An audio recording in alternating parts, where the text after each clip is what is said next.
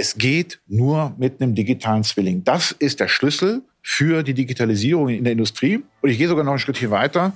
Der digitale Zwilling wird vermutlich auch ein elementarer Schlüssel sein für unser Nachhaltigkeitsproblem auf diesem Planeten. Radikal Digital, der MSG Podcast.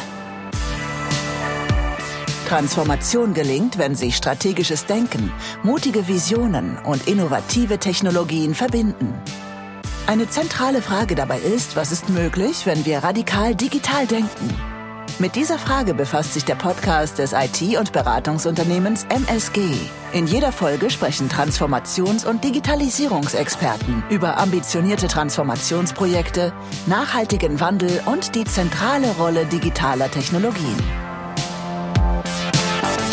Herzlich willkommen zu Radikal Digital, neue Folge des Podcasts von MSG und mein Name ist Lukas Kagerbauer. Ich bin Volkswirt, auch Podcaster im Bereich der digitalen Bildung.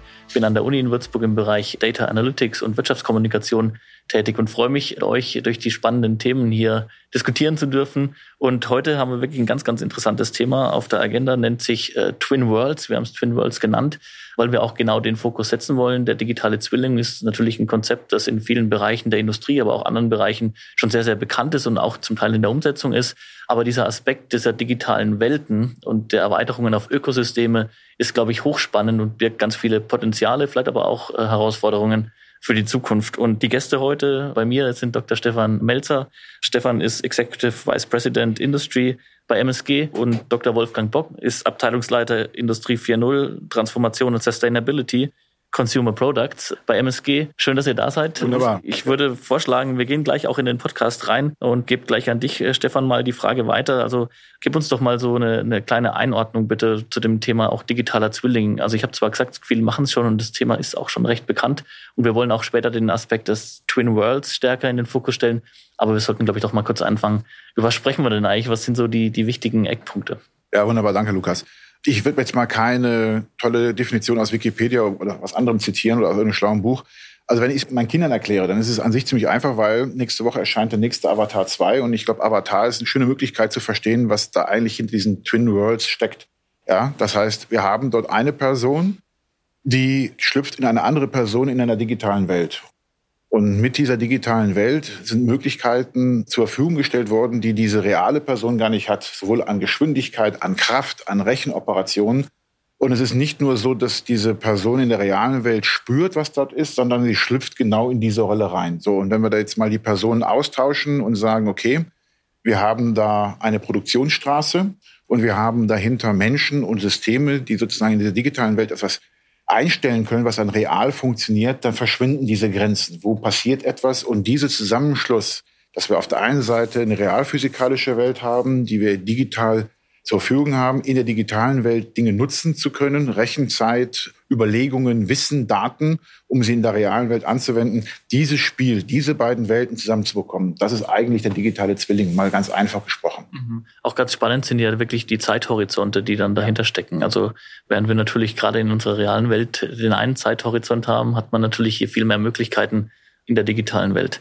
Ja, vielleicht, Wolfgang, kannst du gleich mal anknüpfen. Ja, ähm, genau. Ich ähm, gebe vielleicht mal ein paar Beispiele ja, aus äh, dem Projektleben bei uns. Wir haben zum Beispiel gerade ein Projekt im Bereich Rohrwalzwerke und dort bilden wir nicht nur die Rohrwalzwerke durch digitale Zwillinge ab, also die Aggregate, sondern auch die Produkte, die gewalzten Rohre. Und was steckt dann in so einem digitalen Zwilling? Der ist relativ einfach drin. Sehr viel Information, zum Beispiel das Längenprofil des Rohres, die Materialzusammensetzung, aber auch zum Beispiel neuerdings die CO2-Emissionen oder der Wasserverbrauch, der in dem Walzprozess anfällt, aber auch zum Beispiel Prüfzertifikate, sodass der Kunde, der das Rohr kauft, halt auch genau sehen kann, wurden Tests gemacht, ja, welche Tests wurden gemacht und all diese Informationen kann er dann zum Beispiel über eine App mit der Seriennummer des Rohres herunterladen. Ja. Ein anderes Beispiel, ähm, mein Auto besitzt auch einen digitalen Zwilling. Tatsächlich kann ich dann über eine App auf diesen digitalen Zwilling zugreifen der dann, der digitale Zwilling, kommuniziert mit meinem Auto. Ich kann dann über den digitalen Zwilling Informationen wie zum Beispiel den Ort des Autos oder den Ladezustand des Autos und viele andere Informationen abrufen. Man bezeichnet das als digitalen Schatten, Wikipedia-Wissen. Umgekehrt kann ich aber auch über meine App und über den digitalen Zwilling Aktionen auslösen. Ich kann zum Beispiel, wenn es kalt ist, wenn ich noch am Frühstück sitze, mein Auto mal kurz enteisen. Das sind natürlich Mehrwerte, die Kunden sehr stark überzeugen, auch, ja, sich so etwas dann auch zu kaufen. Ein Auto mit digitalem Zwilling. Ja, das ist, glaube ich, tatsächlich das extrem Spannende, dass wir jetzt über ein System sprechen, das eben nicht mehr nur ein reines digitales Abbild darstellt, also Zwilling vermuten lassen würde, sondern dass wir tatsächlich über ein, ein ganzes System und ein Konzept sprechen, das dann auch Aktionen zulässt. Also mhm. deshalb diese zwei Zeithorizonte auch extrem spannend.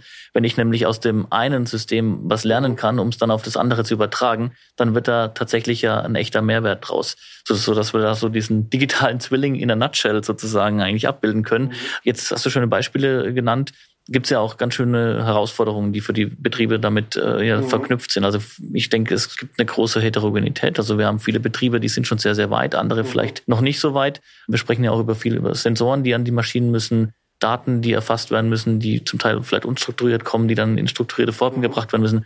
Vielleicht könnt ihr so ein bisschen auch über die Challenge noch mal kurz sprechen, ja. gerade wenn es über die Einführung von ja, digitalen also tatsächlich stehen die Unternehmen ja gerade vor riesigen Herausforderungen. Einerseits müssen sie sehr schnell auf veränderte Marktgegebenheiten reagieren. Das heißt, sie müssen die Entwicklungszyklen also sehr stark ja verkürzen. Ja, das dauert alles noch viel zu lange. Auf der anderen Seite Sie müssen Mehrwertdienste anbieten, das hatte ich gerade schon gesagt. Ja, es geht hin vom Produkt zum Serviceanbieter. Ja, durch Mehrwertdienste kann ich Kunden gewinnen.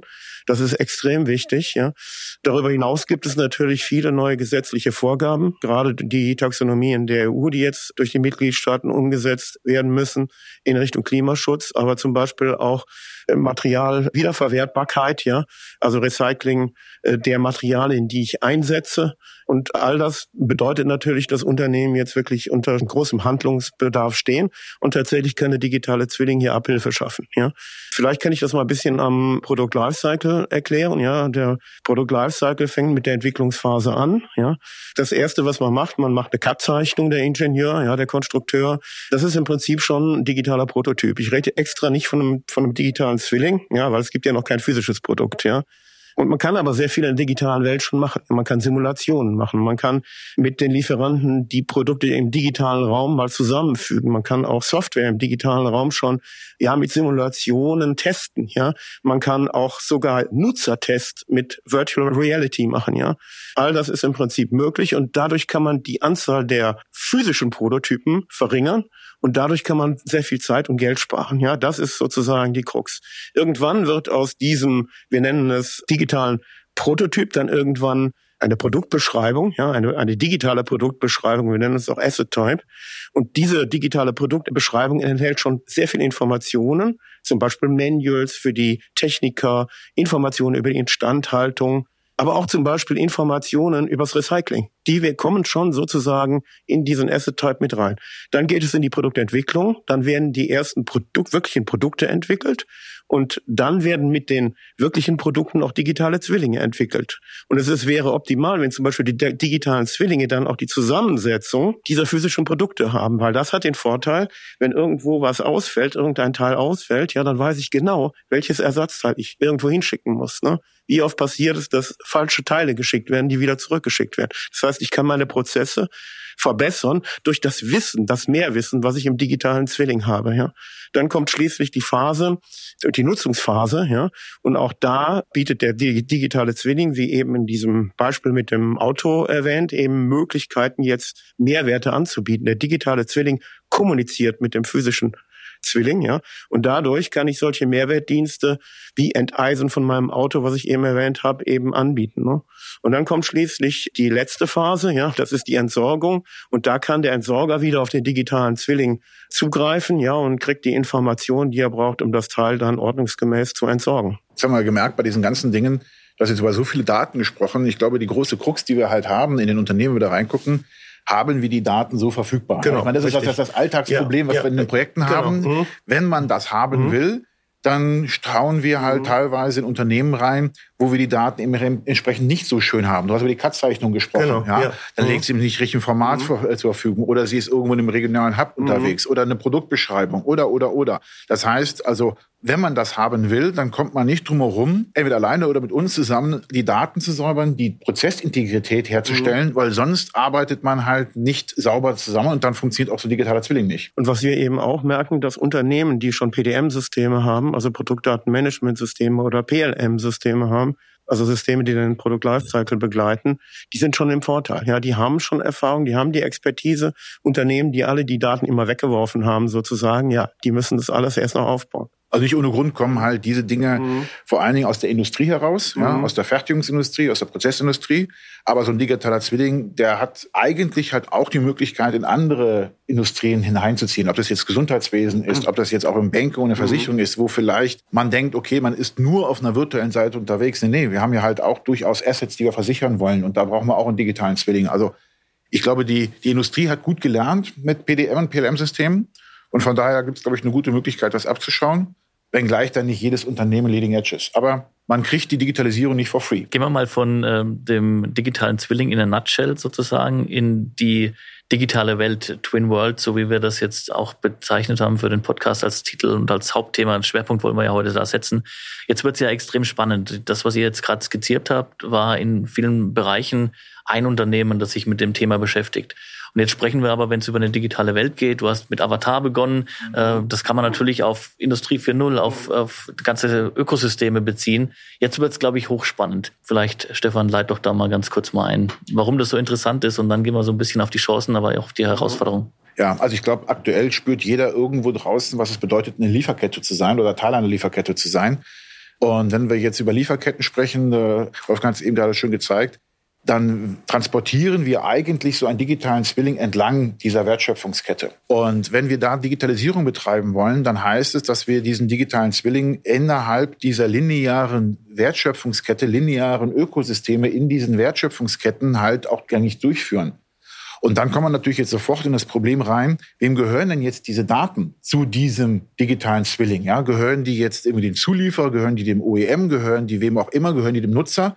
Und von daher ist in dem Moment, wo ich die Unternehmensgrenzen überschreite, kommen wir eigentlich an so einen Punkt rein. Wir reden viel über Datenschutz, aber eigentlich reden wir über Datensouveränität. Ähm, wer kann was sehen? Wer kann mit den Daten was tun? Von daher hängen wir automatisch bei solchen Lieferketten in der Begrifflichkeit Datensouveränität, Datensicherheit, Datenökonomie an der Stelle. Und da engagieren wir uns als MSG ja durchaus sehr, sehr intensiv, weil es geht halt nicht ganz ohne Standards. Ich bin jetzt nicht so der große Fan von Standardisieren und Boxen machen, aber wenn man da nicht, sage ich mal, ein paar Möglichkeiten der Interoperabilität schafft, dann funktioniert es nicht. Und da sind solche Stichworte wie Gaia X ein wichtiges Momentum, um überhaupt mal in den Datenaustauschen reinzukommen. Dann gibt es Ableger daraus in der Wirtschaftswelt, beispielsweise Catena X. Es gibt aber auch Normen, wo man Datenräume versucht zu normieren, damit das andocken kann. Da engagieren wir uns beispielsweise auch im Fraunhofer im IDSA und schaffen dort Strukturen, um Datenräume zu, zu qualifizieren. Ja, und was man natürlich auch braucht, neben diesem Ökosystem, ist ein Standard für den digitalen Zwilling. Ja, denn wenn jeder da unterschiedliche Formate hat, dann wird es extrem schwierig, dann muss ich die Formate ineinander umwandeln. Und auch da gibt es jetzt die ersten sehr interessanten Entwicklungen hier in Deutschland. Also auf internationaler Ebene gibt es da tatsächlich noch nicht so viel. Das wird getrieben von ja, der International Digital Twin Association, die es noch gar nicht so lange gibt und die von den Verbänden, den VDMA, also Verband der deutschen Maschinen- und Anlagenbauer und von dem ZVI, das ist der Zentralverband für Elektroindustrie und Digitalisierungsindustrie, nennen die sich jetzt, ins Leben gerufen wurde. Und die treiben jetzt eine Entwicklung, man bezeichnet das als Asset Administration Shell, das ist aber nichts anderes als digitale Zwilling, das ist nur ein anderer Name, hier eine Standardisierung auf Objektebene zu erreichen. Ja, das geht auch so weit, dass man sich Gedanken macht, wie bezeichnet man eigentlich bestimmte Attribute international über Schlüssel, ja? Und das ist natürlich neben den Ökosystemen, die ich natürlich auch brauche, wo ich eben die Zugriffsrechte, ja, Identity Management und sowas alles festlege, natürlich auch extrem wichtig. Wenn ich von meinem Lieferant dann einen digitalen Zwilling bekomme, dann ist der in einem Format, das ich dann verstehen kann. Ja, momentan muss ich noch dies und das machen, die Daten, dreimal transferieren, bevor ich da was mit anfangen kann. Viel zu großer Aufwand. Da sehen wir wirklich, also wir haben uns das auch genau angeguckt bei uns im Team, machen auch schon einiges damit, extrem aussichtsreich. Wie ist das so, Unternehmen, das wisst ihr sicherlich auch aus der Praxis, für die sind ja die Daten eigentlich das, das ist das wichtigste Gut. Ja. Also viele digitale Geschäftsmodelle, da ist ja die Datenbasis einfach der Kern von allem. ihr habt es ja schon beschrieben, ich meine, es ist unheimlich schwierig, da zu sagen, ja klar, also ich gebe hier meine Daten in den Topf mit rein, weil man dann natürlich die Angst hat, wenn meine Daten weg sind und das Ganze vielleicht nicht 100% sicher ist oder die Standards da nicht passen, begebe ich mich in große Gefahr, weil ich im Grunde ja mein Geschäftsmodell sogar riskiere. Ist, das ist sicherlich eine der ganz großen Herausforderungen, das zu überwinden mit wahrscheinlich richtigen Standards und, und genau, Sicherheitsvorkehrungen. Ja. Mhm. Und das bei der Asset Administration Shell ist es tatsächlich so, dass da ein Schwerpunkt drauf liegt, dass man sogar auf Attributebene sagen kann, wer kann diese Daten eigentlich sehen. Ja, ich hatte eben so ein bisschen gesagt, in dem Product Lifecycle gibt es schon sehr viele Stakeholders. Da gibt es auch noch den Recycler, der darf natürlich nicht die Cut-Zeichnungen sehen, ja, oder derjenige, der die Reparaturen am Auto durchführt, der darf nicht irgendwie sich die Kundendaten anschauen können, ja, wie der Kunde da seine App benutzt und so. Ne? Das muss halt alles abgeschottet sein. Ne? Und da bietet gerade die Asset Administration Shell schon sehr vieles. Und deswegen finden wir das auch so interessant, ja. Und das kann man dann wiederum mit diesem Ökosystem auch verbinden. Ja, und wir haben jetzt, wenn, ich mal, wenn wir heute über Cloud sprechen, mhm. was natürlich sofort mit reinkommt, weil wenn wir die Daten verfügbar machen wollen, dann liegen die nicht irgendwo im Keller, ähm, dann haben wir mittlerweile ja wunderbare Cloud-Konzepte zur Verfügung. Ich meine, alle Welt redet halt über eine Amazon Cloud oder genau. andere Cloud-Dienstleister, wo ich eigentlich meine Daten zur Funktion bringe. So, und natürlich ist es jetzt so, wenn ich halt Funktionalität nutzen will, ob das jetzt irgendwelche KI-Dinge sind, irgendwelche Services nutzen will, entlang meines digitalen Zwillings im Ökosystem, naja, dann verlangt das eigentlich von der Grunddenke her, dass alle an einem Ort ihre Daten bringen. Jetzt haben wir mittlerweile, äh, spätestens mit Gaia X, aber die Möglichkeit, die Funktion zu den Daten zu bringen. Das heißt, wir haben die Daten an der Stelle, wo sich in der Lieferkette eine Einigkeit besteht, entweder bei einem direkt oder bei einem Host, auf dem man sich geeinigt hat, und ich hole meine Funktionen dorthin. Und mit den Konzepten, die der Wolfgang vorgestellt hat, haben wir auf der einen Seite eine deklarative Möglichkeit zu sagen, was darf ich überhaupt? Wir haben eine technische Möglichkeit, dass wir dem auch folgen können und nicht nur auf dem Papier eine Erlaubnis haben, sondern es technisch ein, einrichten können. Und ich glaube, dass das in vielen Unternehmen gar nicht so durchdrungen ist, weil ich glaube, da gibt es immer große Ängste, mit Datensicherheit und wir dürfen nicht nach draußen gehen. Ich glaube, die Technologie ist wesentlich weiter, als das in den Chefetagen da ist. Und dann kommen wir halt auch an den Punkt, dass wir halt dort auch viel mehr über Transparenz und Wissen transportieren müssen. Auch so ein Podcast, wie wir hier machen, ist wichtig, damit halt diejenigen, die entscheiden, die an der Stelle sitzen und erleben, wie der Druck vom Markt kommt, überhaupt in der Lage sind, diese technischen Möglichkeiten einzusetzen. Ja, da ist sehr, sehr viel Wissen da und die Welt da draußen dreht sich halt verdammt schnell. Und da sehen wir auch ein bisschen Beitrag, als wir als MSG den Entscheidern solche, solche Möglichkeiten anzubieten. Sie sind nämlich da. Was würdet ihr einschätzen, so als, als größte Challenges, äh, gerade wenn sich jetzt Unternehmen gerade in diese digitale Welt oder die Twin World sozusagen bewegen? Was sind so da die, die Key Challenges? Was der Stefan eben sagte, also viele Maschinenhersteller, die bieten auch schon Services an, nämlich Daten zu transferieren von der Maschine in die Systeme der Hersteller. Und äh, da ist wirklich noch Überzeugungsarbeit zu leisten. Das merken wir immer wieder, weil dann die äh, Betreiber der Maschine äh, sagen, also die Kunden der Hersteller sagen, nee, also keine Daten aus unserem System raus. Und so eine Verbindung ist ja auch sehr gefährlich. Ja? Da könnte man ja dann auch in unser System eingreifen und Dinge zerstören. Aber im Prinzip äh, von der Technik her äh, kann man das ja so auch machen, dass äh, nichts passieren kann. Ja, ich sagen, ja, ist okay, weil sehen auch den großen Mehrwert, weil wenn diese Maschinenhersteller, die haben Erfahrung mit den Maschinen, ja, die können dann sogar Störungen vorhersagen, Stillstände vermeiden. Also der der Kunde hat ja was davon. Ne? Aber es ist immer noch die Angst da ne? und die muss den, dem Management halt genommen werden. Ja, wenn wir über Lieferketten sprechen, ist natürlich immer die Frage, alle Welt kennt irgendwie das Bild der Plattformökonomien im Sinne von, da ist einer sehr zentral in der Mitte, ja, oder one rules the world. Jetzt decken wir aber vielmals in der Betriebswirtschaft und auch in der Technik mehr den Begriff der dezentralen Ökosysteme. Ja, weil wenn wir so eine Lieferkette angucken, die hat halt zwei Enden und da ist nirgendwo der Wichtige. Da ist nicht einer wichtiger als der andere. Die Bereitschaft in einer Dezentralität, in einem auf Augehöhe untereinander jetzt zu kollaborieren, das ist etwas, wo es auch entsprechend eine technologische Haltung zu braucht. So, und wenn wir jetzt halt mhm. insbesondere nach Deutschland reingucken und insbesondere in den Mittelstand reingucken, dann treffen wir dort halt nicht immer auf diese Haltung, mit so einer Technologie umzugehen. Ja, und dann haben wir halt Befürchtungen. Da kann man eigentlich nur appellieren, mehr IT-Verständlichkeit in die Management-Etagen in deutschen Mittelstand zu tragen. Und da sind wir dann eigentlich fast schon bei dem Bildungsaspekt. Ja, also der fängt bei der bei dem Top-Management an, geht aber dann sicherlich weiter auch auf das Talent in den Unternehmen, die Mitarbeitenden. Ich denke, da wird auch ganz viel Arbeit notwendig sein, weil ich meine, das, was wir jetzt gerade ja hier so nur ganz versucht haben, vage zu umreißen, ist ja schon eine Wahnsinnsveränderung im Vergleich Vergleich zu, wenn du mal jetzt 50 Jahre zurückguckst oder so. Und 50 Jahre sind ja so lange gar nicht weg. Oder vielleicht sogar die letzten zehn Jahre, ja. Und wenn wir jetzt vorausgucken und in der Welt denken, die ihr gerade skizziert habt, brauche ich ja auch die Leute, die genau das denken, die das umsetzen, die auch dieses Mindset haben, genau das zu machen. Also ich denke, gerade da wird eben viel Bildungsarbeit notwendig sein, sowohl im beruflichen Bildungskontext als auch in den Hochschulen, als auch vielleicht so in den innerbetrieblichen Qualifizierungen. Äh, kriegt ihr da was mit, dass da Sachen passieren, äh, gerade in den Betrieben? Also vielleicht äh, zu den Skills. Also ich habe bei mir tatsächlich einige äh, Ingenieure, die kommen gerade von der Uni und die bringen tatsächlich schon Skills mit in Richtung äh, Datenanalyse, KI, sind Ingenieure, ne, die ja sonst eigentlich mit, mit CAD-Zeichnungen und so sich diesen Dingen beschäftigen, aber die bringen das schon mit. Ja. Also da bin ich wirklich begeistert.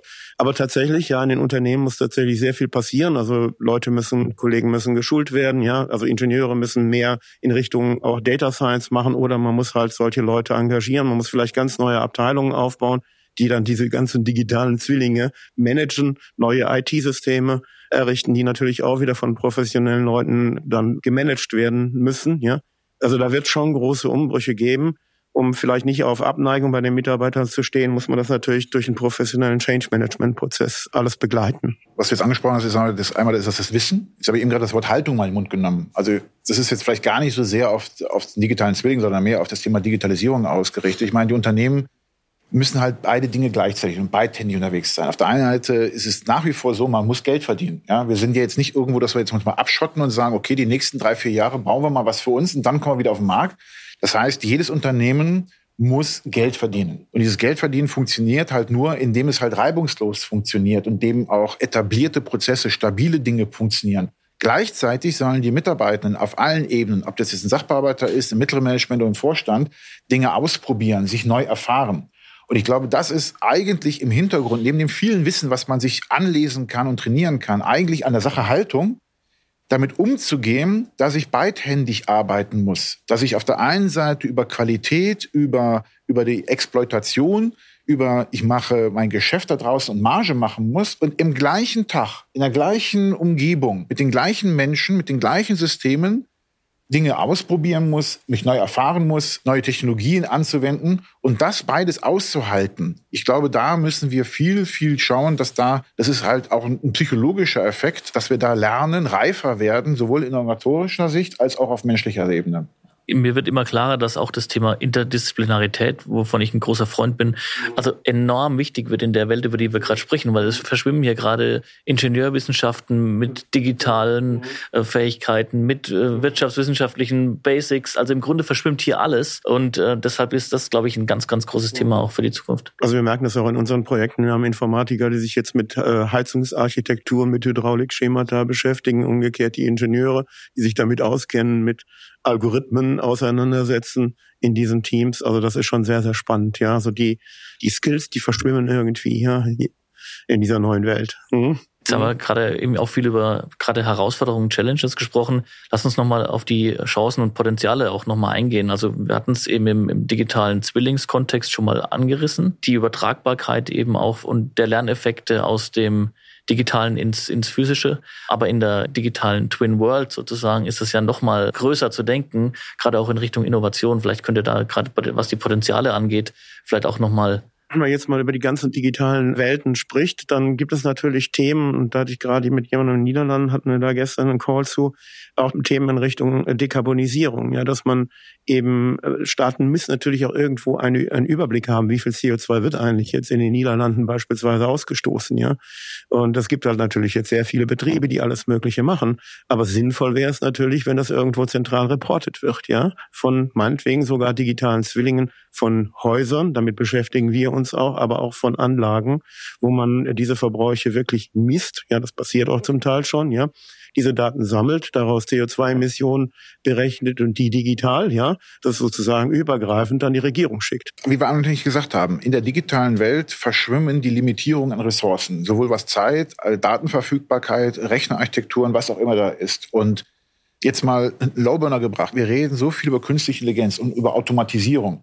Naja, das ist halt so. Der digitale Zwilling ist eigentlich die Eintrittskarte in diese Welt. Ja, insbesondere wenn ich in die Industrie reinschaue. Wenn ich den digitalen Zwilling nicht habe, dann verschließen sich mir die Möglichkeiten, die man beispielsweise mit einer Prozessautomatisierung haben kann. Weil ich will ja eigentlich, dass der Standardfall digital abgebildet wird und dann automatisch damit meine reale Welt gesteuert wird. Und nur dann, wenn eine Automatisierung nicht greift, dann soll der Mensch einsetzen. Und das setzt halt voraus, um künstliche Intelligenz anzusetzen, dass ich überhaupt diese Mechanismus habe. Ob das jetzt, wie gesagt, künstliche Intelligenz ist oder ob, wenn wir jetzt mal nach vorne gucken und weit nach vorne spannen und beispielsweise über Rechenarchitektur nachdenken wie Quantencomputing, um schneller und größere Probleme zu lösen, es geht nur mit einem digitalen Zwilling. Das ist der Schlüssel für die Digitalisierung in der Industrie. Und ich gehe sogar noch einen Schritt hier weiter. Der digitale Zwilling wird vermutlich auch ein elementarer Schlüssel sein für unser Nachhaltigkeitsproblem auf diesem Planeten, mhm. weil die Entscheidungen, die wir tagtäglich treffen müssen, laden wir das Katzenvideo runter, ja, nein, fangen wir hier an und äh, führen diese Produktionsschritte durch. Der Mensch, der das tut, ist nicht mehr in der Lage, peer-to-peer -peer die Auswirkungen seines Handelns zu verstehen. Er braucht dafür viel mehr den Zugriff zu viel mehr Daten. Die Konsequenzen, das Vorausschauende, das kann er selber gar nicht mehr umreißen. Dazu braucht er die Möglichkeiten der digitalen Welt, der Vernetzung. Und das heißt, eigentlich ist der digitale Zwilling der Schlüssel, um mehr Nachhaltigkeit im menschlichen Handeln abzusichern. Ja, vielleicht noch ein anderes Beispiel, Logistikketten. Ich möchte gerne wissen, ja, wie viel CO2 steckt eigentlich in diesen ganzen Logistikprozessen drin? Und da ist der digitale Zwilling, wie der Stefan gerade richtig sagte, eben genau das richtige Vehikel, um das zu machen. Der digitale Zwilling wird von einem Logistiker zum anderen gereicht, ja, das Objekt, der Container. Und jeder muss halt in dieses Objekt reinschreiben, wie viel CO2 für den Transport von A nach B im Prinzip, wie viel Emissionen sind angefallen. Ne? Und dann kann ich am Ende, kriege ich den Container und sehe, ja, da sind 20 Logistiker in dem Prozess drin, ja. Und jeder hat da seine Daten eingetragen, summiere die auf und also habe ich die Daten, ja. Und ich glaube, es bietet tatsächlich auch die Chance, wenn man das in dem Kontext sieht, eben diese Nachhaltigkeitsaspekte, die Dekarbonisierungsaspekte und die Digitalisierungsaspekte in dieser Twin World, so dass man diesen beiden Sachen auch echt gut zusammenbringt, weil in der Vergangenheit wurde es ja oft so gesehen, dass es so, so ein Klotz am Bein, jetzt muss ich auch noch mich um Dekarbonisierung kümmern. Jetzt hat man echt eine große Chance und eine Möglichkeit, auch durch die Simulationsmöglichkeiten, glaube ich, beides miteinander zu verknüpfen, was ja dann die Win-Win-Situation für die Zukunft dann im Grunde ist. Und ich glaube tatsächlich der erste Schritt, vielleicht könnt ihr dazu noch zwei Sätze sagen, zu was ich gerade erwähnt habe, aber der erste Schritt ist tatsächlich auch, das in die Köpfe der Leute reinzubringen, dass jeder einen Beitrag leisten kann, auch Unternehmen einen Beitrag leisten können. Und dann kannst du die Sachen hier über diese Konzepte enorm gut nach draußen bringen. Und ich glaube auch, es geht nur über Technologie, aber vielleicht nochmal noch mal eure Meinung dazu wie immer im Leben, ja. Es wird mit Sicherheit Menschen geben, die das, die das verstanden haben, die das Gute darin entdecken und die vorauslaufen, die auch da drin eine Marktchance sehen, frühzeitig sich entsprechend auch im Unternehmen darauf spezialisieren. Und am Ende des Tages wird es natürlich auch reguliert werden müssen. Das erleben wir ja gerade, äh, wie viel Regulation damit reinkommt und auch was euch mal mit diesen ganzen ESG-Auflagen da, da einherläuft.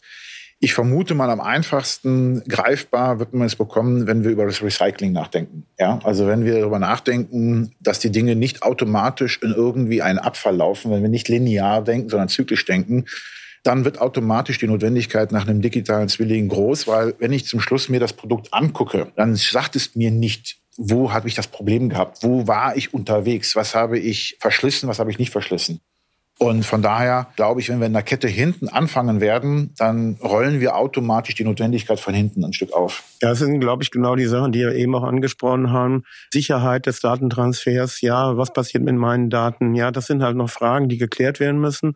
Vereinheitlichung von digitalen Zwillingen ist sicherlich ein Thema und was wir halt finden, dass die Kunden das schon verstehen, ja, in den vielen Gesprächen, die wir führen, aber in so einer gewissen abwartenden Haltung sind, ja. Lass mal gucken, wie das mit der Asset Administration Shell so weitergeht, ja. Ist das vielleicht der, nicht der richtige Standard oder gibt es doch einen anderen Standard? Möchte nicht sofort, man will sehen, was machen die anderen, ne? Wenn dann mal irgendwie die Lawine in Gang kommt, dann kommt sie wahrscheinlich richtig in Gang, ne? Also ein enorm spannendes äh, Zukunftsthema, das in nahezu alle Bereiche reinragt und echt alle Facetten auch der digitalen Welten mit abdeckt. Von daher, also mir hat es unheimlich Spaß gemacht, erstmal von euch zu erfahren, mehr zu erfahren, einiges zu lernen. Erstmal vielen Dank an Stefan und Wolfgang für ja. die spannenden Impulse. Mhm. Ja, danke, Lukas. Ja, danke dir.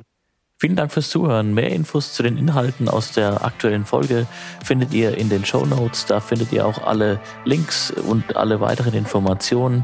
Und wenn es euch gefallen hat, hinterlasst uns ein Rating auf iTunes, Spotify und abonniert auf jeden Fall den Podcast. Bis bald.